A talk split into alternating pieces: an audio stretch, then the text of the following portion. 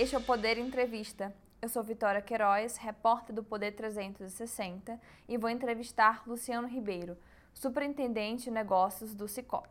Luciano tem 52 anos, formado em agronomia, já atuou como professor de agronegócio, gestão financeira e avaliação de empresas.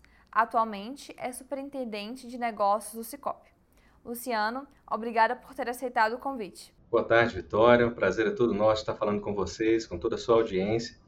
A gente está muito feliz em participar com vocês aqui do 360. A gente está acompanhando muito o crescimento de todos os programas do canal e a gente está muito feliz de poder contribuir um pouquinho falando do cooperativismo. Agradeço também a todos os web espectadores que assistem a este programa. A entrevista sendo gravada por videoconferência no estúdio do Poder 360 em Brasília, em 13 de novembro de 2023. Para ficar sempre bem informado, inscreva-se no canal do Poder 360, ative as notificações e não perca nenhuma informação relevante. Bom, é, eu começo perguntando: nas cooperativas de crédito, os cooperados são, ao mesmo tempo, clientes e donos do negócio. O Cicobi é composto por cooperativas financeiras e empresas de apoio, oferecendo todos os serviços bancários, mas não se classifica como um banco. Como uma pessoa pode se tornar cooperada do Cicobi? O que difere de um cliente tradicional, de um banco tradicional, por exemplo? Bom, como cooperativa, a adesão a gente rotula como livre e voluntária. Então, por isso, qualquer pessoa física ou empresário ou produtor rural pode procurar uma cooperativa do Cicobi e manifestar seu desejo de se associar. Normalmente há uma relação geográfica, ou seja, você procura uma cooperativa mais próxima da sua residência, da sua empresa. Na medida em que você encontra essa cooperativa e se associa, você passa a ser, como você disse, proprietária dessa cooperativa. Você, como cooperada, tem direitos e deveres para com relação a essa cooperativa e passa a consumir todos os produtos e serviços bancários que ela disponibiliza.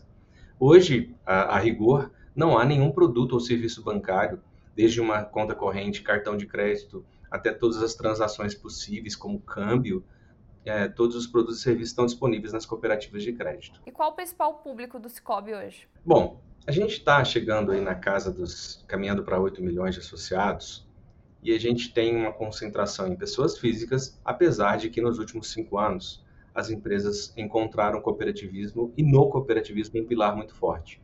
Chegamos agora a superar 1 milhão e 500 mil associados pessoas jurídicas. Também temos acima de 450 mil associados produtores rurais.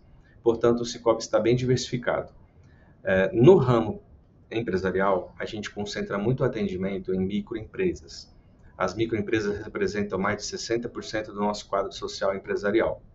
As pessoas físicas são de toda sorte, né, espalhadas pelo Brasil todo, funcionários, trabalhadores, profissionais autônomos. E o produtor rural também a gente tem associado em todo o país, em todas as regiões.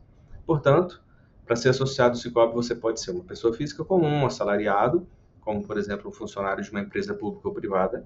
Pode ser uma empresa, seja você MEI, micro, pequena ou média empresa, ou mesmo uma grande empresa e produtor rural de qualquer empreendimento, produtor de grãos, pecuária, de qualquer atividade. O Cicobi é considerado, então, uma cooperativa de livre admissão. Qualquer público pode se associar e se tornar um cooperado. E qual a vantagem de ser um cooperado? Veja, quando você detém uma cooperativa, né, você participa da cooperativa e é proprietário dessa cooperativa, você ao mesmo tempo fomenta uma empresa que é sua e consome os bens, os produtos e serviços dessa empresa. Portanto, há uma relação dual é, em que você pode tratar da forma que, com que você gostaria de ser tratado e eliminar, é, vamos dizer assim, distorções de atendimento, distorções de mercado. Então, no cooperativismo, você não é simplesmente tratado com, com relação ao porte que você tem, ao salário que você tem, ao faturamento que a sua empresa tem. Pelo contrário, há uma, essa é uma questão básica do cooperativismo, tratar todos os sócios de forma equânime, né? e, e isso é um diferencial muito grande. Então, por exemplo, nós atendemos um pronafiano, que é um produtor rural familiar, com o mesmo carinho, zelo e volume de recursos que nós é, trazemos para um produtor rural de maior porte.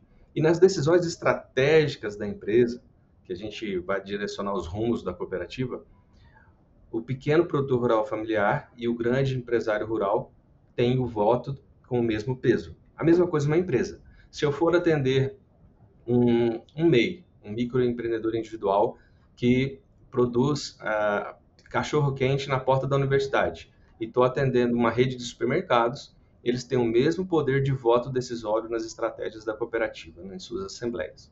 E são tratados de forma equânime, têm direito a todos os produtos e serviços que a cooperativa oferece. Isso não é balela, isso representa, sim, a essência dos princípios e valores cooperativistas. Uh, é um orgulho que a gente tem muito grande de, de ter serviços diferenciados e promover realmente agregação de valor, independente da região que você esteja, independente do porte que você tenha.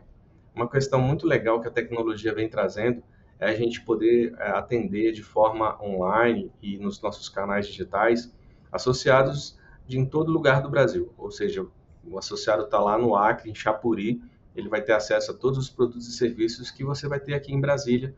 Né? E isso é uma, uma coisa muito legal, muito, muito bacana. Qual o tamanho da carteira de crédito hoje do Cicobi? A gente supera agora a marca dos 170 bilhões de crédito e é um número muito, muito expressivo. Né? Realmente o Cicobi vai ganhando é, participação no cenário nacional nos três públicos que eu havia mencionado. Né?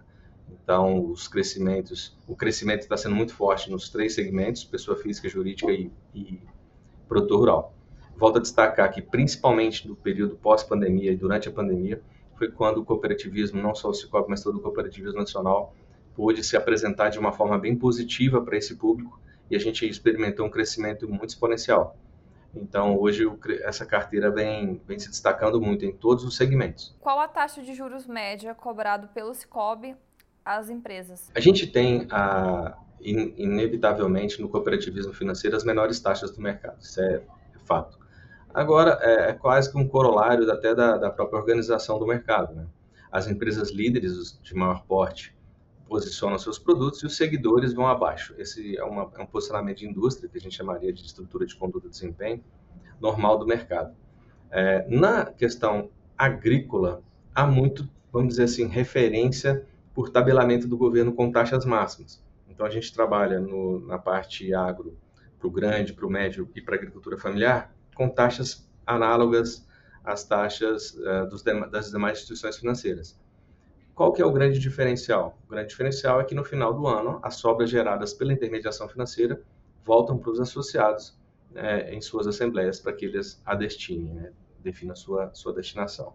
Nas pessoas eh, jurídicas, empresas de todo porte, nós temos a, a, as taxas de capital de giro, que vou dizer assim, que é o principal recurso que, que a gente leva em consideração hoje no Cicobi, entre as menores taxas do mercado.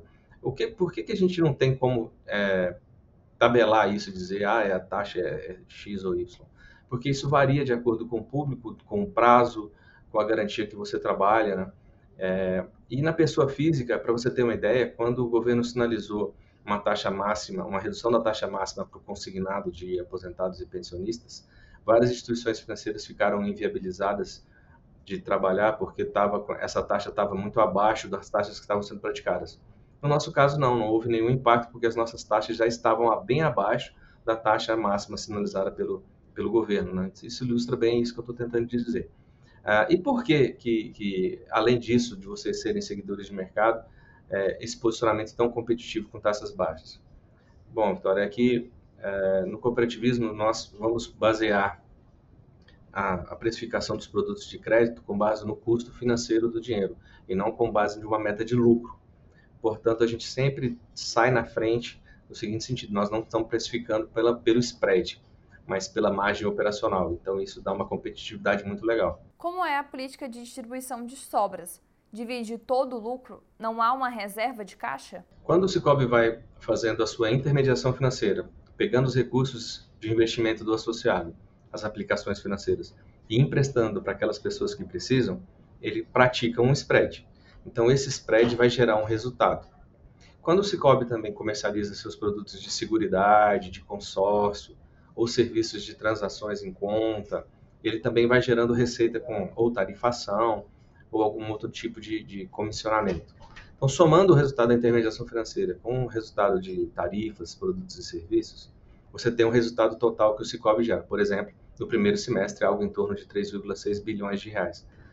Esse recurso ele não tem fins de remunerar a empresa em si. Ele pertence ao quadro social, ao quadro de associados. Portanto, no final do exercício, ele é apurado contabilmente e lá na Assembleia de 2024, normalmente nos meses de março, abril, essa Assembleia vai levar esse volume de recursos para os associados que vão decidir, olha, gente, esse recurso aqui vamos destinar obrigatoriamente, que a lei prevê, 5% para o nosso fundo de assistência social. O restante a gente vai distribuir proporcional ao que o associado movimentou na cooperativa. Então, quem fez mais depósitos vai receber parte de, sobras. Quem tomou mais crédito vai receber parte de sobras. E assim por diante. Então, as sobras normalmente voltam na proporção com que você, por exemplo, movimentou, pagou suas contas, fez seus depósitos na cooperativa. Ou seja, você gera a movimentação que gerou as sobras e depois parte das sobras voltam para você. Ou reduzindo a taxa de juros que você pagou no seu empréstimo, ou aumentando a taxa de aplicação financeira que você teve aplicando os recursos na cooperativa. Aumenta a remuneração percebida pelo investidor, reduz o custo do dinheiro para quem tomou crédito emprestado. Como o banco lida com a inadimplência se não há um caixa? Excelente pergunta. No mercado financeiro como um todo, e no cooperativismo né, não podia ser diferente, toda vez que a gente faz um empréstimo, a gente olha a nota de risco do cliente. Vamos supor que é um cliente que tem baixíssimo risco. Ele tende a ter baixa propensão a ter problemas de pagar aquela, aquele empréstimo. Nesse, nesse caso dessa operação de baixíssimo risco, a gente tem o que a gente chama assim de poupança para uma eventual inadimplência muito pequena.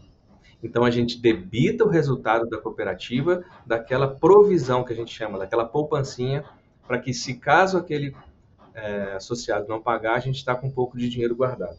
Se a operação for de maior risco, um associado que tem uma propensão maior a ter problemas pelo, pelo histórico dele no mercado ou pela situação que ele está vivendo no empreendimento dele, a gente vai ter que guardar mais, ou seja, a poupancinha vai ter que ser maior, essa provisão vai ter que ser maior no caso dele não pagar.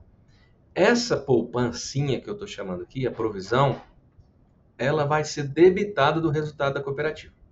Então, a gente já deduz.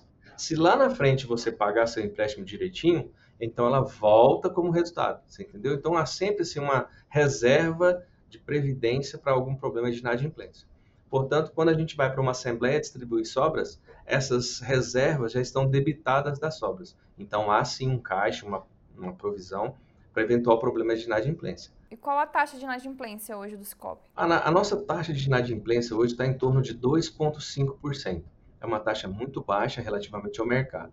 Gostaria de destacar dois elementos. Essa taxa de inadimplência ela é sensivelmente mais baixa que o mercado em dois públicos em especial, nas empresas e nas pessoas produtores rurais. Especificamente no público rural, a nossa inadimplência está abaixo de 1%. É, isso significa que a gente tem um relacionamento não apenas muito bom na concessão do crédito e na negociação de garantias, mas também a capacidade de, de, de a convencer o associado que é muito importante manter a, a seus empréstimos com a cooperativa em dia, para que ele continue usufruindo dos seus produtos e serviços. Aliás, a empresa dele.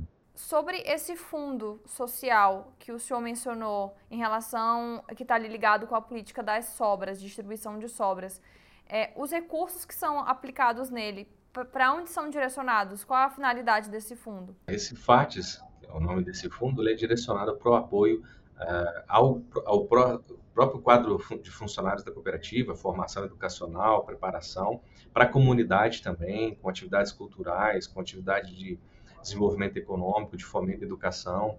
É, é, é um fundo social, realmente ele, tem que se destinar a esse tipo de iniciativa. Bom, uma pesquisa realizada pelo Sebrae, que foi divulgada em setembro, mostrou que 7% dos pequenos negócios procuraram o Cicobi para solicitar um novo empréstimo. Esse número é inferior ao registrado por outros bancos, como Caixa, Bradesco e até mesmo pela cooperativa Sicredi, por exemplo. Quais estratégias o Cicobi avalia implementar para aumentar a procura de empresários às condições Bom, de crédito da cooperativa? Tem um movimento que está acontecendo no cooperativismo financeiro, mas em especial no Cicobi, que é a abertura contínua de agências, né, agências físicas. Hoje, para você ter uma ideia, uh, nós chegamos a ter a instituição financeira que tem hoje a maior rede física de agências no país. E em 2024 a gente tende a continuar esse processo de abertura e abrir mais algumas centenas de agências. A agência física, ela representa um baluarte para a comunidade, é um porto seguro e é um ponto de contato. É, a gente entende que o Cicobi continua abrindo agências porque há demanda, sim, em nossas comunidades pelo relacionamento. Muitas vezes a pessoa física ou, ou, pessoa jurídica, ela quer sentar com o gerente, ela quer apresentar seu projeto, quer apresentar sua situação, quer uma explicação ali é, presencial, não apenas limitar seu, seu relacionamento ao mundo digital. Então, esse é um ponto que o Cicobi tem de diferencial e a gente tem ah, evidências de que esse ponto é muito assertivo ainda no Brasil. Uh, existe umas centenas de municípios onde nós somos a única instituição financeira com presença física. Isso é muito relevante. Em muitas situações, o funcionário da prefeitura, que está ali recebendo seu salário, ou o beneficiário do INSS tinha que pegar ou pagar alguém para fazer sua movimentação financeira na cidade, ou é, pegar o carro e viajar para outra cidade para poder sacar o seu pagamento, etc. Bom, uh, fora isso, nós temos no nosso, uh, nosso aplicativo, o Cicobi, premiado por vários anos seguidos como um dos melhores aplicativos do mercado, ou seja, a digitalização do relacionamento ela é 100% possível em todos os tipos de produtos que a gente comercializa, desde o crédito, passando pela aplicação financeira, aquisição de seguros, consórcio, previdência, tudo você pode fazer de forma digital. Então, é sim, está pronto todos os canais digitais e presenciais para a gente ampliar esse relacionamento. Ah, sem dúvida nenhuma, nos últimos anos, o Sebrae foi um parceiro super estratégico para a gente. É, e aí, até um pouco de forma paradoxal, a esse percentual que você citou, Vitória, a gente tem é, o Cicobi, após três anos de adesão ao FAMP, como a maior instituição é, privada em operação com, na parceria com o Sebrae no FAMP. Ou seja, nós estamos aí, superamos a casa de um bi de saldo contratado e a expectativa é que agora vai crescer muito mais. A gente está alinhando novas parcerias e projetos com o Sebrae, inclusive dando uma olhada com mais carinho para a região Norte e Nordeste, e a, e a expectativa é que usar todo esse handicap que nós temos na nossa rede de agências físicas, otimizar o uso dos canais digitais e, principalmente agora, um projeto que está na nossa esteira, usar o reforço dos ALIs, que são os agentes locais de inovação do SEBRAE, sem dúvida nenhuma será um aliado muito importante na, na, na promoção dessa busca pelo crédito no Cicobi. Porém, uma coisa que é muito importante, não é nem só o percentual de pessoas jurídicas que procuram o Cicobi, mas a conversão ou seja, o grau de sucesso, a probabilidade de você converter a procura em efetiva contratação de crédito, que no Cicobi é sem dúvida a maior da iniciativa privada hoje. Justamente sobre a questão de sucesso. Ainda segundo essa pesquisa, o Cicobi correspondeu por 12% dos empréstimos concedidos no período. É, o que torna as condições do cooperativismo mais atrativas para os pequenos negócios. É possível expandir ainda mais esse resultado? É, é possível sim. É, uma das questões mágicas do cooperativismo é essa, né? Quanto mais você adere, mais forte ele fica e mais condições ele tem de te atender mais e melhor. Uma outra coisa muito interessante que acontece, Vitória, principalmente é, nas empresas, é que quando você vai trazendo mais empresas para a cooperativa, você vai aumentando o volume de negócios entre empresas filiadas à mesma cooperativa de crédito. Isso vai gerando uma espiral de crescimento na economia. Vou te dar um exemplo. Pegue uma pequena cidade onde você tinha apenas uma padaria associada a uma cooperativa de crédito. Todo o restante da cidade não estava associado. Ou seja, todo o restante da cidade, quando faz seus pagamentos, seus recebimentos, está mandando dinheiro para outra cidade, para uma outra capital, onde fica a sede de um banco. Na medida que essa, essa cidade começa a ter mais e mais empresas se associando à cooperativa, o dinheiro todo movimentado nesse município fica no município as receitas aumentam e geram tarifas que são apropriadas na cooperativa do município, reduzindo o custo financeiro das operações, aumentando o fluxo de renda no próprio município. Você começa a gerar é, uma introjecção de resultados no próprio município. A agência vai gerando mais resultados, vai captando mais dinheiro, mais resultados, vai emprestando na comunidade, o, o resultado desse empréstimo volta para a comunidade, é o que a gente chama de ciclo virtuoso do cooperativismo de crédito. Então, quanto mais forte a cooperativa, maior o potencial desse ciclo, quanto mais pessoas jurídicas, maior o potencial desse ciclo virtuoso. Me lembro de uma, uma ocasião lá em Rondônia, próxima cidade de Pimenta Bueno, é, eu não me lembro agora direitinho o nome desse município, Fernando Pimenta, não me lembro agora certinho, que a gente estava tentando entender como que aquele município gerava tanto resultado para a agência, uma, uma população tão pequena. E a gente foi lá visitar. Qual que era a mágica daquele município dentro da cooperativa gerar tantas sobras para a própria comunidade? Porque toda a cidade era associada à cooperativa. O açougueiro, a padaria, a oficina mecânica, a loja de bicicletas, as lojas de roupas, de calçados, todos associados à mesma cooperativa. Então, portanto, o dinheiro rodava dentro da cooperativa, passando de pessoa física para pessoa jurídica, pagando o açougue, voltando para a oficina, indo no mercado, voltando na farmácia, e toda essa movimentação financeira girando dentro da própria cooperativa. E isso gerava um resultado extraordinário. No final do exercício, você levava para a Assembleia uma sobra altíssima que voltava para a própria comunidade. Isso é maravilhoso. Sobre esses resultados em relação aos pequenos negócios, então o que a gente pode esperar é um aumento do número de agências e um aumento também dessa parceria com o Sebrae? Sem dúvida nenhuma. A gente segue com o projeto de expansão da rede de atendimento e o Sebrae, ainda mais agora com a parceria com a FINEP, com recursos para inovação 4.0, indústria 4.0, mais o FAMP robustecido, né, com novos aportes feitos junto ao Cicobi, a gente caminha para um 2024 onde a gente pretende fazer a diferença na vida de muitas pequenas empresas, especialmente. É, é um ano que a gente tem que ter mais recuperação, Vitória, é um ano que a gente precisa fazer PIB, a gente precisa trabalhar. Nesse momento, a gente precisa resgatar essa renda do brasileiro, aumentar o volume de empregos.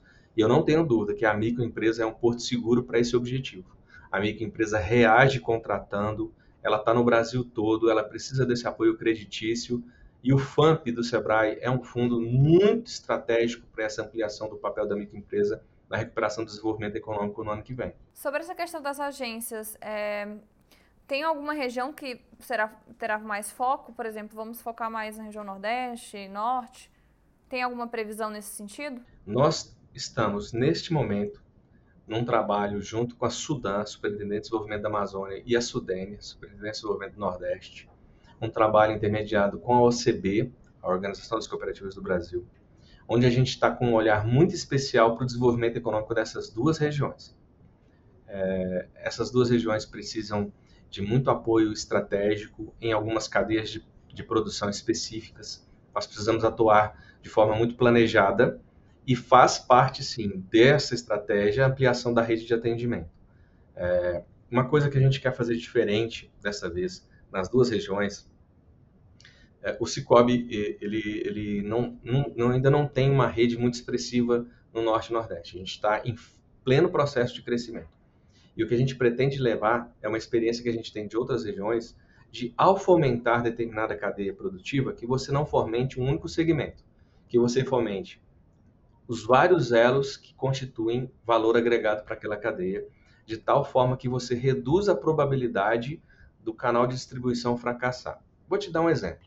Numa cidade aqui de Minas Gerais, a gente precisava tirar a cidade de uma estagnação de crescimento e essa cidade era focada na produção de leite. E qual era a vantagem comparativa dessa cidade? Ela estava às margens de uma barragem do Rio São Francisco. Nós iniciamos então o processo de fomento da tilápia. Nós fomentamos a produção de alevinos, a cooperativa de produtores, o frigorífico de tilápia, a fábrica de ração, a fábrica de gaiolas, a, transpor a transportadora, a comercialização, ou seja, o arranjo produtivo foi completo. Essa, esse é o raciocínio que a gente precisa levar e nós vamos levar para o desenvolvimento do interior do Nordeste e da região amazônica. Seja trabalhando, trabalhando com cacau, com cupuaçu, com açaí, com frutas tropicais, com, com pecuária de ovinos, caprinos, bovinos, com mandioca, com a cadeia da farinha.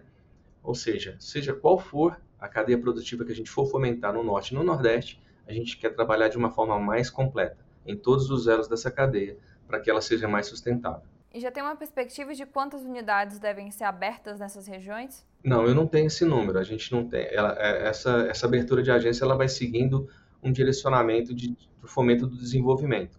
Uma das coisas que a gente não quer abrir mão é de uma experiência acumulada ao longo dos anos muito robusta, tanto da Sudene quanto da Sudã, do que ah, das reais necessidades daquela região. Por isso que a gente está ombreado com essas duas superintendências de desenvolvimento, para que a gente já possa dar tiros mais assertivos, né? porque isso, isso a gente gerar menos expectativas e mais resultados. O texto da reforma tributária foi aprovado no Senado. Qual a análise do Cicobi sobre o texto? Quais mudanças devem impactar o Cicobi na prática? A gente é, acredita que a reforma tributária é um dos pilares de um novo momento do crescimento econômico brasileiro. Uh, existe um trade-off, existe uma troca toda vez que você penaliza tributariamente a economia, você, de certa forma, reduz o efeito que a gente chama multiplicador de crescimento dos estímulos que você gera. Por quê? Porque o, o tributo ele, ele não necessariamente se converte em mais produtividade. Né? E a nossa, nossa carga tributária, dispensa comentários, ela é realmente uma das maiores do mundo. Então, essa racionalização ela vai trazer ganhos muito expressivos.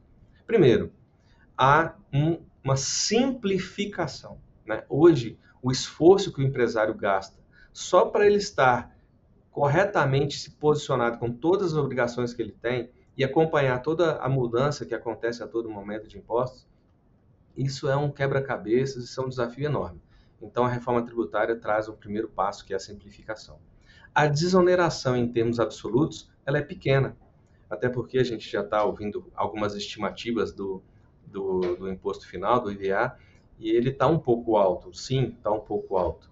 Mas isso é um segundo momento. Né? Em termos absolutos, quando a gente aumentar a base pelo próprio processo de simplificação, a gente tende a gerar, gerar as condições necessárias para que você possa reduzir, em termos absolutos, essa alíquota.